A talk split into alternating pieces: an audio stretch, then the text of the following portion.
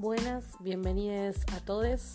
Hoy vamos a estar escuchando un podcast del seminario Genealogía de la Moral Heterosis Patriarcal eh, a cargo de la docente Malena Nijenson de la Maestría en Estudios y Políticas de Género.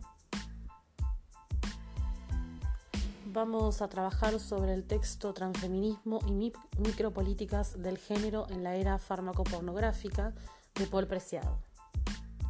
Para comenzar eh, y tener una primera noción, digamos, de Paul Preciado, es un filósofo trans nacido en Burgos, España, en 1970.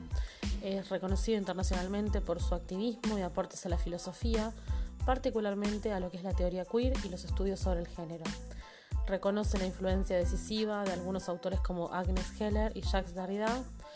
Particularmente su obra Manifiesto Contrasexual, escrita en 2002, es considerada uno de los textos más influyentes del movimiento queer. Este texto realmente es corto, es breve, pero está muy cargado de sentidos y me parece que más que un punto de llegada es un punto de partida, así que la forma en la que voy a arrancarlo es leerlo brevemente y después pensar este, qué cuestiones podemos seguir reflexionando entre nosotros eh, y que nuestras ideas cierren el texto y apelando a otros activistas y teóricos. Eh, bueno, arranco con el texto, es estamos asistiendo a una mutación de los dispositivos biopolíticos de producción y control del cuerpo, el sexo, la raza y la sexualidad.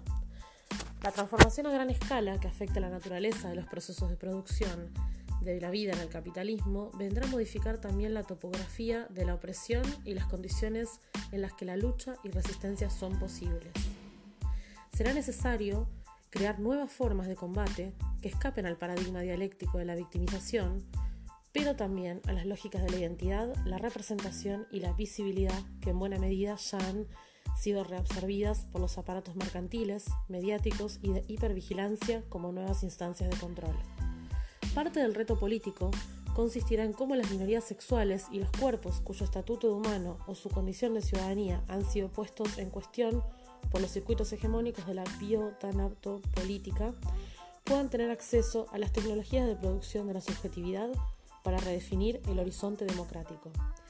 Este diagrama tentativo podría servir para cartografiar el paso de las gramáticas del feminismo clásico a las del transfeminismo queer y postcolonial. Pasamos ahora a enunciar algunos de estos pasajes de los que él está hablando. Del feminismo hetero blanco o feminismo de libre mercado al transfeminismo queer y postcolonial, del fordismo al postfordismo y farmacopornismo, del sujeto a los procesos de subjetivación, de la mujer a las multitudes queer, de la esencia a la materialización performativa, de la identidad a la desidentificación, de la autonomía a la relacionalidad, del sexo al sexo, del género al tecnogénero, de los caracteres sexuales secundarios a los biocódigos de género, de la transexualidad al transgénero, de la normalización a la desobediencia, de blanco o negro a multirracial, crítica descolonial de la noción de raza, de lo hetero a la homosexualidad, perdón, de la hetero y homosexualidad a la pansexualidad como crítica queer de la noción de diferencia sexual, de la naturaleza, cultura, esencialismo, constructivismo a las arquitecturas vivas, de las disciplinas a las tecnologías blandas, del conocimiento científico al saber situado, del nacionalismo a las alianzas transnacionales, de lo local global a lo local, de la dialéctica de la opresión a lo biotánato de las políticas, de las políticas de identidad a las micropolíticas post-identitarias, de la representación a la experimentación, mutación, de la visibilidad a la imperceptibilidad, del victimismo al agenciamiento, de ecologismo naturalista al ecotecnofeminismo, de la porno propaganda a la postpornografía. El transfeminismo queer y postcolonial se distancia por una parte de lo que Jackie Alexander y Chandra Tapalde Mohanty denominan feminismo de libre mercado, que ha hecho suyas las demandas de vigilancia y represión del biopoder y exige que se apliquen censura, castigo, criminalización en nombre y para protección de las, entre mujeres.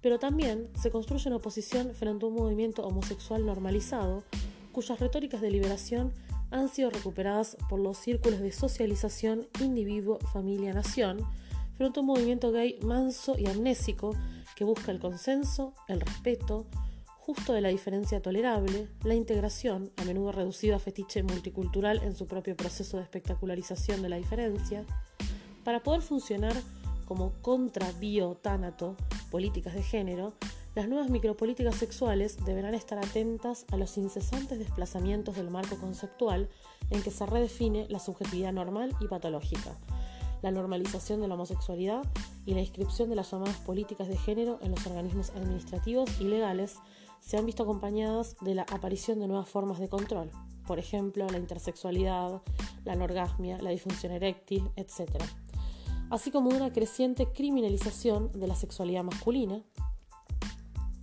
pedofilia, en paralelo con la institucionalización estatal de formas de violación y violencia misógina y homófoba. Aparecen frente a ellas nuevas reivindicaciones que proceden de cuerpos minoritarios y, de sus modos de reapropiación de las tecnologías fármaco-pornográficas, de producción de la identidad, demandas de redefinición del cuerpo y de la identidad sexual, e invención de formas de desobediencia de género que proceden de los colectivos transgénero y genderqueer, pero también críticas de los dispositivos teológicos y médicos jurídicos de asignación de género en la primera infancia, que vienen de los colectivos intersexuales o de los movimientos transfeministas en contextos cristianos o musulmanes, proposiciones de multiplicación y distorsión de las formas de visibilidad sexual que surgen en los movimientos postpornográficos. En una nueva situación geopolítica, las críticas postcoloniales y de descolonización han subrayado el carácter eurocéntrico del feminismo de la segunda ola. No hay ni puede haber un programa feminista único y exportable derivado de una identidad esencial o de una presión común. Podríamos decir que en este sentido el paisaje del feminismo contemporáneo es de Leuciano. Está hecho de minorías, de multiplicidades y de singularidades, y todo ello a través de una variedad de estrategias de lectura, reapropiación e intervención irreductibles a los eslogans de defensa de la mujer, la identidad, la libertad o la igualdad. Habrá que salir del confort regional del feminismo como teoría especializada en la opresión de las mujeres para hacer del análisis transversal de la opresión corporal, racial, de género, sexual, económica, una teoría de transformación social y de redefinición de los límites de la esfera pública, Frente a la interrelación vital e inmediata de la totalidad del planeta, aparece más que nunca la exigencia de teorías feministas y queer de conexiones extensas y umbrales móviles. Se tratará de establecer redes, proponer estrategias de traducción cultural, compartir procesos de experimentación colectiva, no tanto de labelizar modelos revolucionarios deslocalizables, como de lo que podríamos llamar poner en común, entre comillas, revoluciones vivas.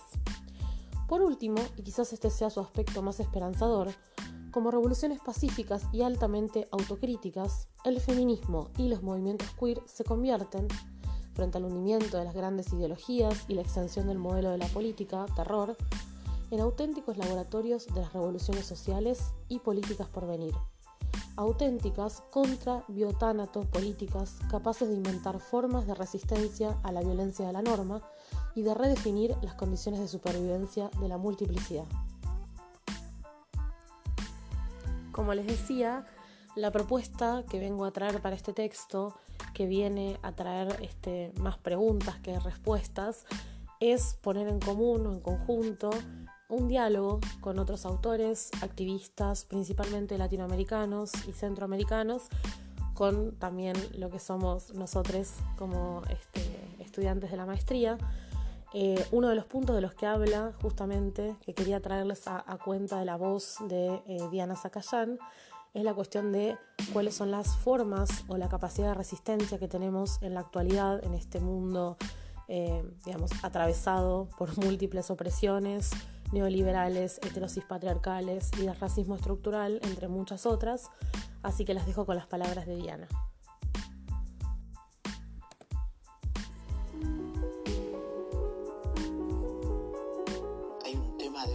Se llama Marzo 76 que dice, te podés reír de mí y yo me voy a reír de vos, pero hay otros que se ríen de los dos. Dice la canción, no, mientras vayamos entendiendo de que somos eh, sujetos eh, diferentes pero iguales y lo vayamos comprendiendo también al otro y a la otra, el que está al lado nuestro, y nos, nos pongamos en su piel y vivamos en su piel lo que vive el otro y la otra, digamos, eh, no, no, no, podemos pensarnos como sujetos transformadores de la realidad eh, y como tal tampoco podemos pensar en un cambio verdadero y profundo.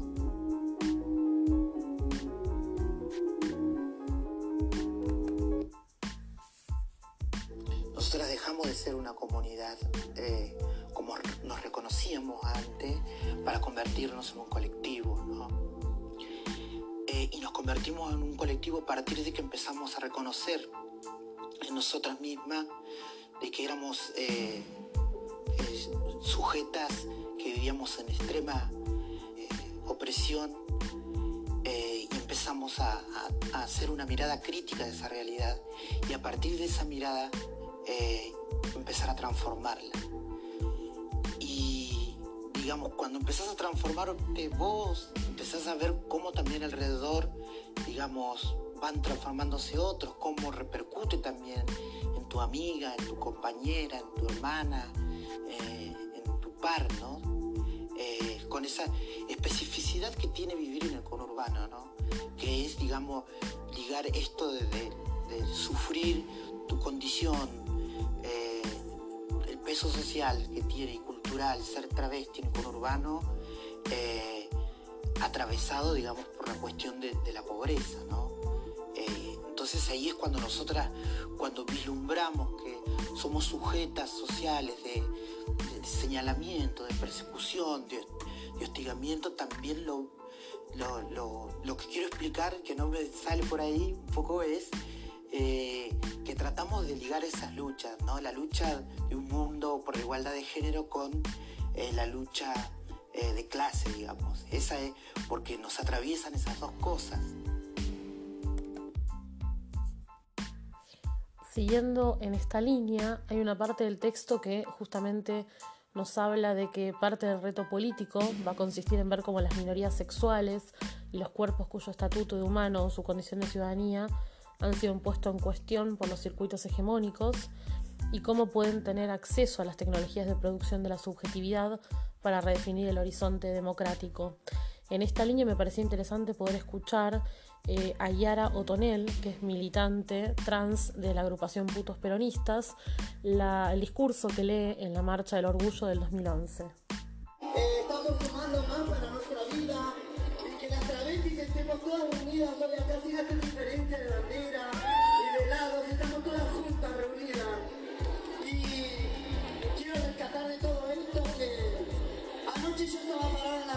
hoy que esté acá parada dice mucho, ¿no? Y agradezco por tener salud y estar acá hoy con ustedes. Simplemente es que quiero reconocer adelante de todos ustedes que soy un poco ignorante para leer este papel. Pero es porque me quitaron el derecho a tener una educación y me crié a la deriva de Dios, sin ir a la escuela. Me va a costar mucho hacer este reconocimiento. Simplemente soy una marica que salí en búsqueda de un par de tetas y encontré una infinidad de historia. De compañeras que se quedaron en nuestro camino por querer un poquito de teta y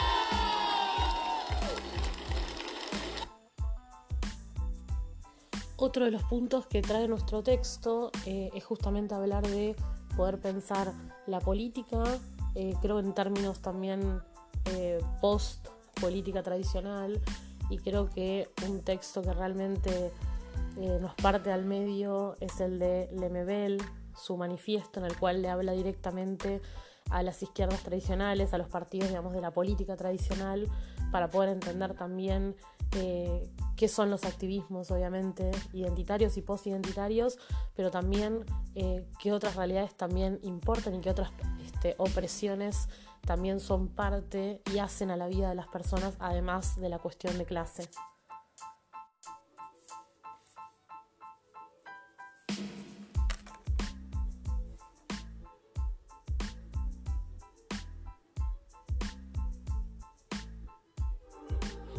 No soy Pasolini pidiendo explicaciones. No soy Ginzer expulsado de Cuba. No soy un marica disfrazado de poeta. No necesito disfraz. Aquí está mi cara. Hablo por mi diferencia, defiendo lo que soy. Y no soy tan raro. Me apesta la injusticia y sospecho de esta cueca democrática. Pero no me hable del proletariado, porque ser pobre y maricón es peor. Hay que ser ácido para soportarlo. Es darle un rodeo a los machitos de la esquina. Es un padre que te odia porque al hijo se le dobla la patita.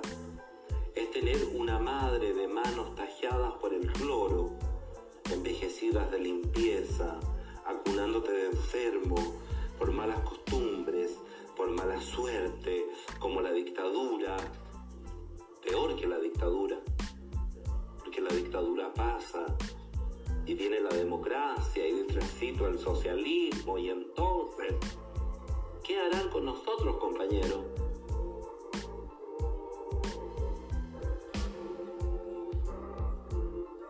Mi hombría es aceptarme diferente, ser cobarde es mucho más duro. Yo no pongo la otra mejilla, pongo el culo, compañero. Y esa es mi venganza. Mi hombría espera paciente que los machos se hagan viejos, porque a esta altura del partido, la izquierda tranza su culo lacio en el Parlamento.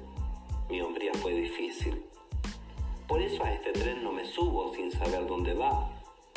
Yo no voy a cambiar por el marxismo que me rechazó tantas veces. No necesito cambiar. Soy más subversivo que ustedes. No voy a cambiar solamente porque los pobres y los ricos, a otro perro con ese hueso. Tampoco porque el capitalismo es injusto. En Nueva York los maricas se besan en la calle. Pero esa parte se la dejo a usted, que tanto le interesa que la revolución no se pudra del todo. A usted le doy este mensaje. Y no es por mí. Estoy viejo y su utopía es para las generaciones futuras, creo. Hay tantos niños que van a nacer con una alita rota y yo quiero que vuelen, compañero. Que su revolución les dé un pedazo de cielo rojo para que puedan volar.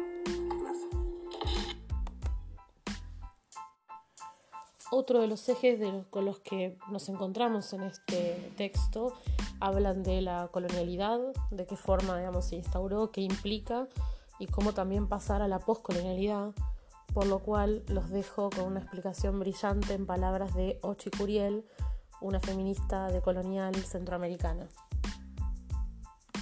La teoría postcolonial nace fundamentalmente en la India y, África a partir de, de lo que fueron las independencias más contemporánea, digamos, de los de países eh, de la India y África.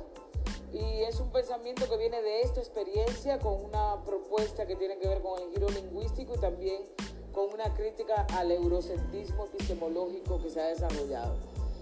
La propuesta de colonial nace con una relectura de la historia de lo que pasó en, en América Latina y el Caribe a partir de 1492 eh, en el sentido de considerar la modernidad occidental como producto del capitalismo que se instaló, digamos, en esta época, pero también eh, considerando que el colonialismo fue lo central para producir la modernidad occidental.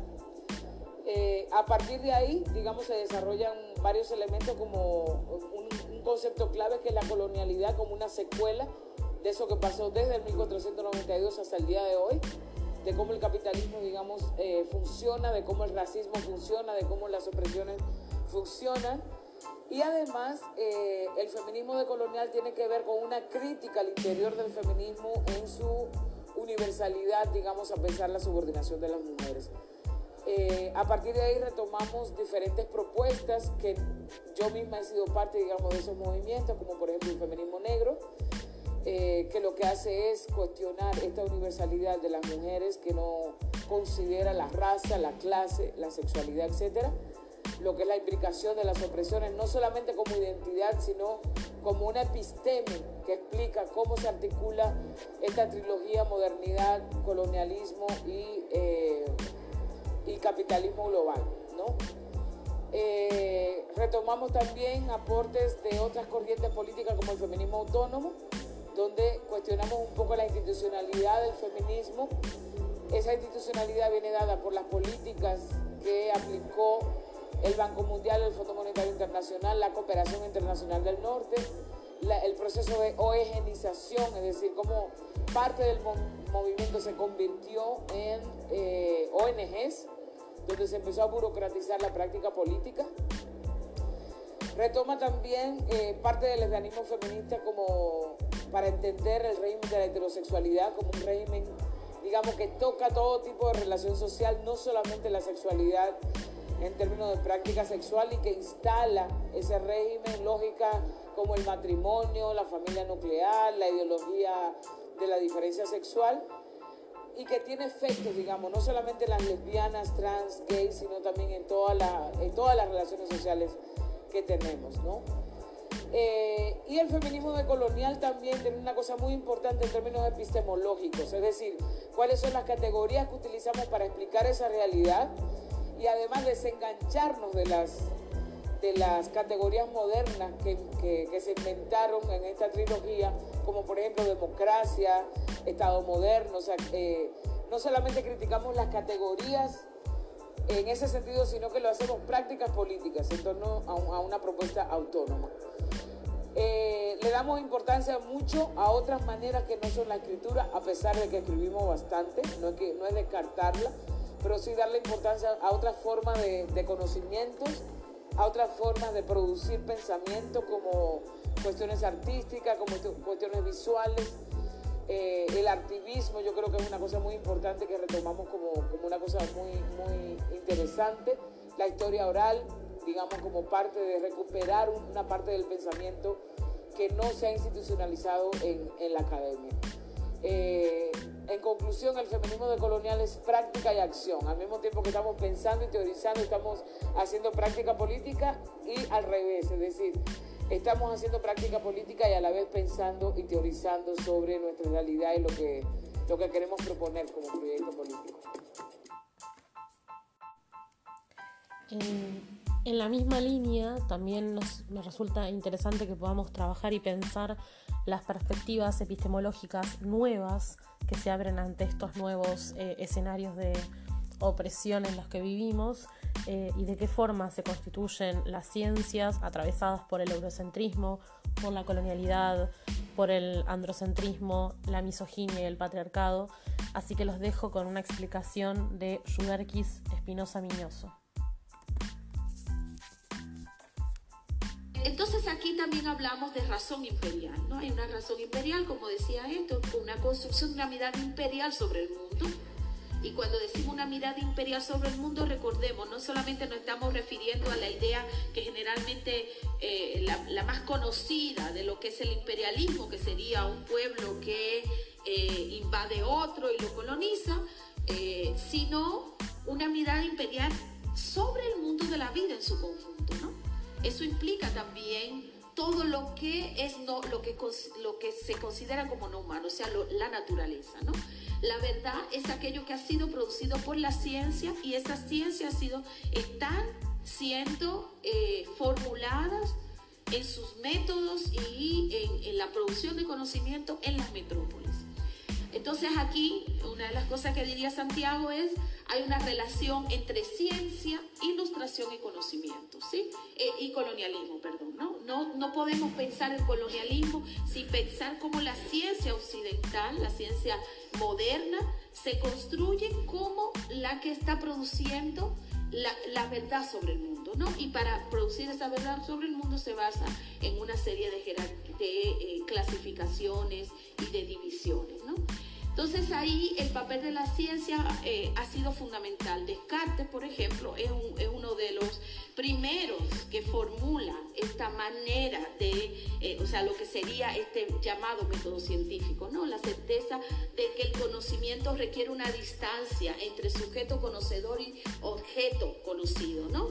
Un ambiente donde, digamos, el que conoce, el que está, el que está en capacidad de conocer, eh, debe estar en un ambiente incontaminado por lo empírico, ¿sí? O sea que se apela a la idea de objetividad, ¿sí?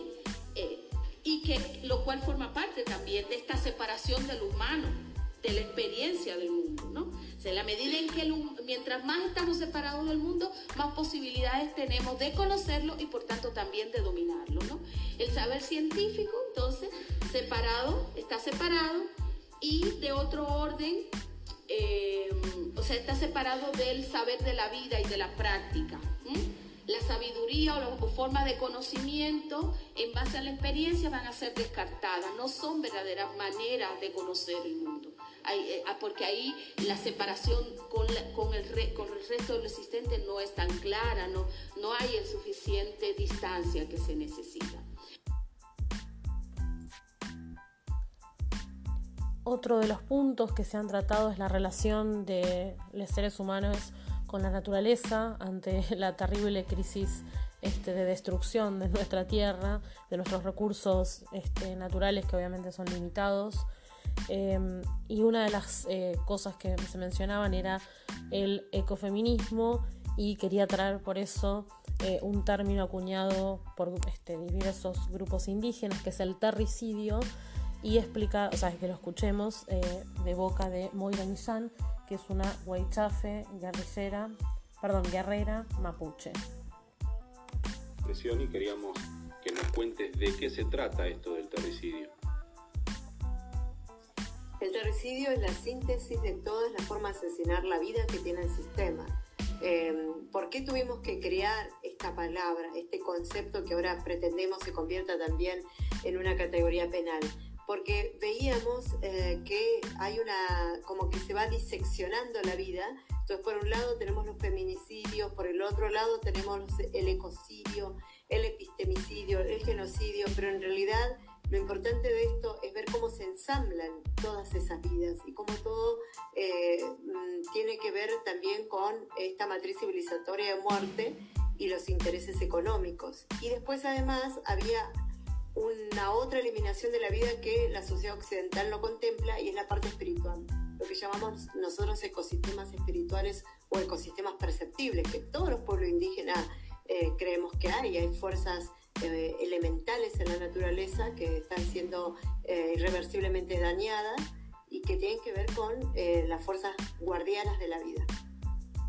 Moira, hay quienes afirman este, que para convivir de manera armónica con, el medio ambiente, hay que volver a esos saberes ancestrales. ¿Vos podrías afirmarnos esto? definitivamente, me parece que los pueblos indígenas tenemos larga experiencia en ello porque durante miles de años, en el caso del pueblo mapuche, 14.000 años de existencia y de relación armónica con la tierra. Entonces, desde esa experiencia, de esa praxis, podemos desarrollar una nueva teoría de cómo emplazar la construcción de una nueva matriz civilizatoria, siempre en diálogo, por supuesto, con todos los pueblos. Y la verdad que es urgente y es necesaria porque estamos frente a una situación eh, terrible, caótica, que no solamente eh, queda en evidencia la crisis sanitaria, la crisis económica, social. En realidad aquí hay una eh, crisis civilizatoria donde ya la humanidad de a poco va despertando y se da cuenta que no podemos continuar así. Claro. Bueno, para finalizar el podcast, eh, poner un poco un aporte propio, que espero que también sea una invitación para que todos los compañeros puedan eh, aportar desde su experiencia, ideología, opiniones, conocimientos.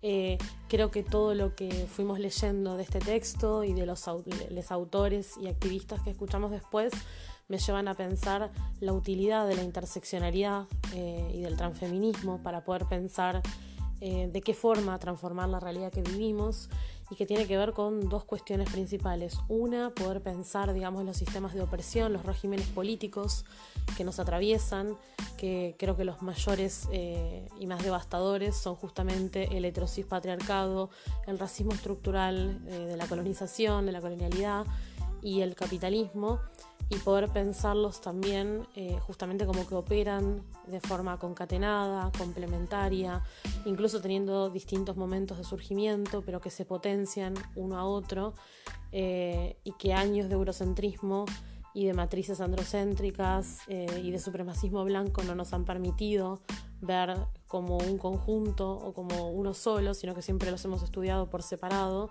y con una jerarquización entre lo que sería más importante y lo que sería menos importante, o sea, cuáles son las injusticias u opresiones que valen más eh, y qué personas también y qué cuerpos valen más y valen menos.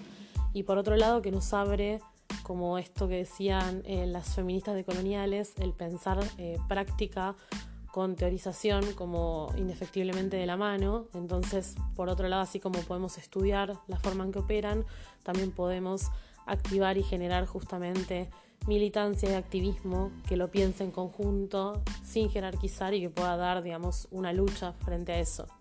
Así que bueno, ahí vamos a ir terminando. Un abrazo a todos. Mi nombre es Ana Laura Lareo y les mando un abrazo grande a todos.